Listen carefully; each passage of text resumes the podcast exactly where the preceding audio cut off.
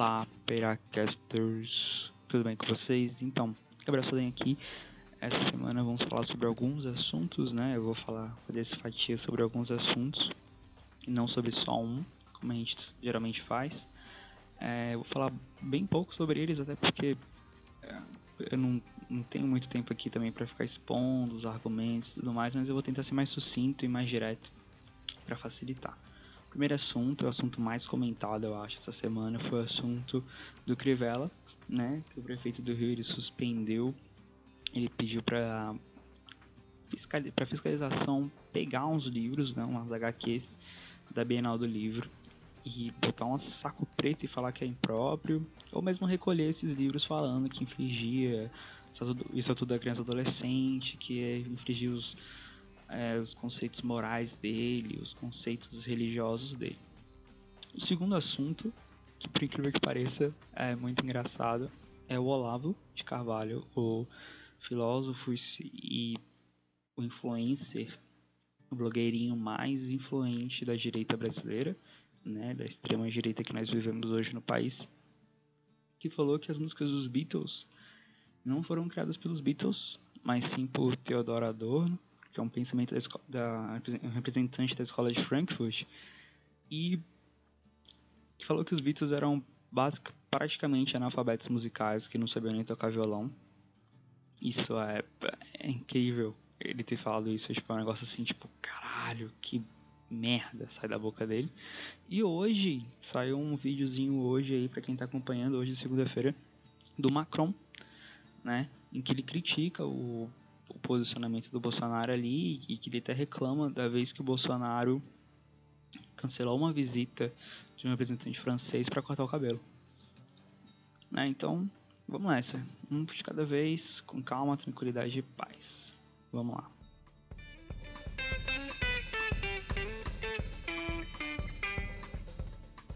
Então, vamos ao primeiro fato: a censura do Crivella. É, não tem muito o que falar sobre a censura do Crivella. Até porque você já, é possível ter vários vídeos de qualidade na internet para você assistir. Você pode ver o vídeo do Meteoro Brasil, você pode ver o vídeo do Cadê a Chave, que são vídeos maravilhosos sobre isso, que explicam muito bem o que aconteceu.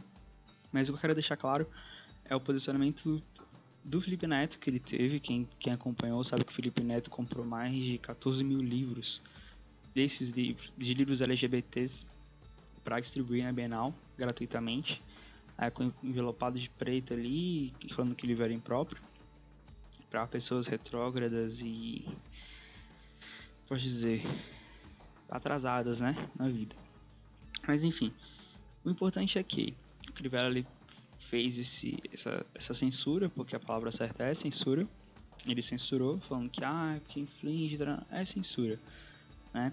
E a Constituição Federal mesmo, ela fala que nós não podemos que é vedada a censura no artigo 5 inciso 9, ela diz que é livre a expressão da atividade intelectual, artística, científica e de comunicação independente de censura ou licença. E no artigo 220, ela fala que a manifestação do pensamento, a criação, a expressão, a informação sobre qualquer forma, processo ou veículo não sofrerão qualquer restrição, observado o disposto na Constituição. E no parágrafo 2 fala que é vedada toda e qualquer censura de natureza política, ideológica e artística. Então o que acontece? O Brasil, na época da ditadura militar, ditadura militar, não é governo, era ditadura militar, passou por processo de censuras. Né? E o que, que chamamos nesse processo de censura? Esse, esse processo de censura da ditadura militar. Existiam órgãos dentro do, do governo que analisavam músicas, filmes, vídeos, tudo, toda a criação artística e falavam se era adequado para a sociedade ou não. E agora, passado mais de 30 anos, né? Mais de 40 anos de, desse período, o Crivella vem e quer voltar a censurar as coisas, quer voltar a falar o que é adequado ou não. Muitos deputados de direita tiveram posicionamentos na internet, né? Falando que, ai, porque é um absurdo que você chega aos nossos filhos. Porém, eu faço uma pergunta que eu vi numa resposta de Twix, eu achei muito conveniente, é você vai levar, se você deixar seu filho pequeno sozinho na Bienal, você não leva ele, você não acompanha ele, você não vai estar com ele, que eu entendo você não querer que aquilo chegue na tua casa. Que um, um HQ com um beijo, um HQ tinha um beijo entre dois rapazes, dois super-heróis, e eu entendo que você não quer, não quer que seu filho tenha acesso a isso. mas eu não posso que eu não posso entender que você não quer que ninguém tenha acesso a isso. Então você controla a sua casa. Você controla o que chega na tua casa, o que chega no teu filho. Mas você pensar bem, os pais hoje não acompanham o que o filho assiste no YouTube, na internet, eles não estão nem aí. Eles só querem fazer away. Os deputados de direita têm feito muito isso, muito away nas redes sociais. Mas enfim, Felipe Neto. O Felipe Neto ele falou que comprou 14 mil livros, se posicionou bem e distribuiu os livros na Bienal do Livro. É, uma galera detonou ele, falando que foi uma oportunidade, que ele é oportunista, que ele é marqueteiro, que, que ele fez aquilo porque é da mídia. Então, sejamos francos, ele fez aquilo também porque da mídia, ele fez aquilo também porque foi um, é uma coisa interessante para ele, do lado profissional, mas eu creio também que ele seja uma pessoa muito boa, porque ele tomou um posicionamento, ele se arriscou, ele se posicionou contra um ato que ele achou imoral, né, que foi a censura. Então eu não acho que ele seja só um marqueteiro, eu acho que ele é uma pessoa boa e bem intencionada e indiretamente gerou marketing para ele gratuito. Então eu não acho que ele tenha sido só marqueteiro, porque parece que ele já foi um aproveitador e não foi. Não foi. Felipe Neto ele tomou uma posição que muitos influenciadores podiam ter tomado e não tomaram. Ele entrou na linha de frente e fez algo para mudar a situação. E é isso que precisamos fazer. A censura ela não vai chegar aqui no país de novo proibindo tudo de uma vez. Não foi assim antes, não vai ser assim agora. Vai ser pequenas coisas, né? Começa pequeno.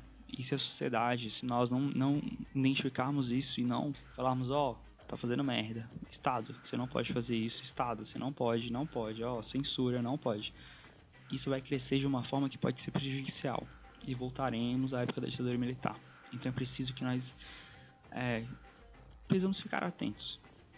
É, todo o movimento é, autocrático, ditatorial do governo, de qualquer governo, não só o federal, os municipais, os estaduais, e falar, ó, oh, não pode, isso aqui tá errado, a Constituição. Mas precisamos estudar. Né? A sociedade brasileira, como toda, ela não lê, ela não estuda, ela não pesquisa, ela realmente não vai atrás das coisas, né? Não tem como a gente discutir com alguém, falar, se, poxa, você não entende, se você não, não estuda, não pesquisa, não sabe nem como argumentar. Então, é preciso criar nas pessoas, né, nos brasileiros, isso. Isso. Essa vontade de estudar, essa vontade de crescer. Precisamos ser linhas de frente. Né? Não podemos recuar, precisamos ser linhas de frente. Então tá, então. É isso. Precisamos lutar contra a censura, em qualquer grau, de onde ela vier.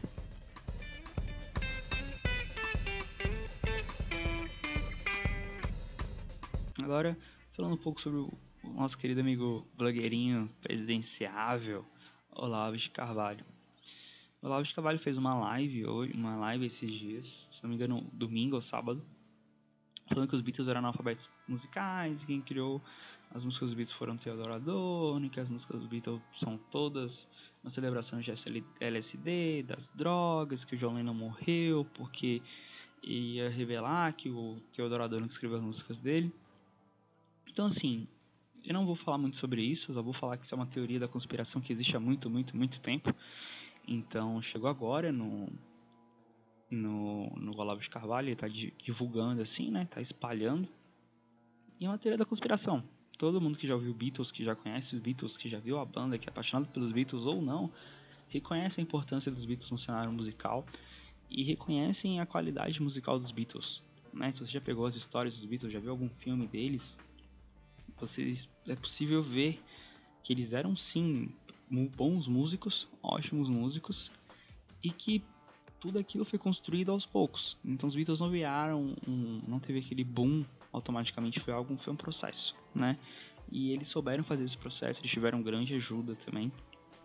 E foi tudo realizado com muito, muito carinho, muito cuidado, muito perfeccionismo. Do John Lennon, do Paul McCartney, do Ring Starr, do George Harrison. Então, falar que eles são analfabetos musicalmente, é um, é, além de ser absurdo, é muito idiotice. Né? E você só fala isso se você quiser seguidores, se você quiser é, fazer com que as pessoas que te seguem não estudam, continuem te seguindo e continuem adorando tudo que você fala, que é exatamente o que o Olavo de Carvalho deseja e quer. Né? É, é um absurdo, cara. É um, é um absurdo.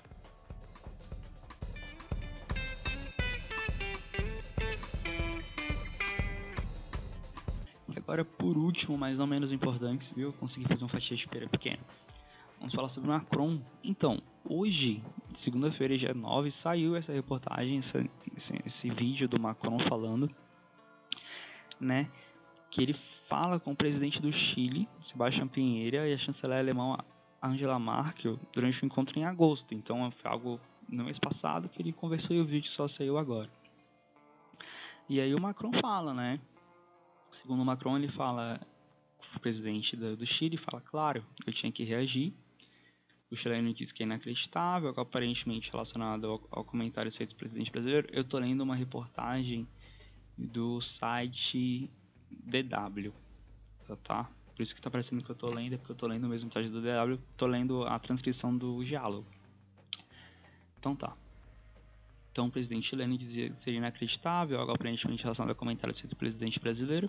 Você entende? Eu tinha que reagir, pergunta o francês.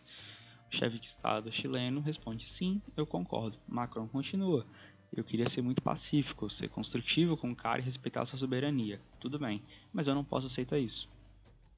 Merkel, que estava ouvindo a conversa, balança a cabeça e concorda com o presidente francês. Você sabe o que ele fez quando o ministro de, do exterior foi ao país dele? Prossegue Macron, ainda falando com Pinheiro, presidente do Chile.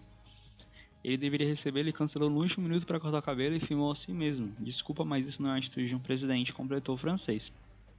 Então, Macron, concordamos com você. Não é uma atitude de um, de um presidente. O Bolsonaro não tem tido ultimamente atitudes presidenciáveis, digamos assim. Ele tem tido muito como uma criança mimada no poder.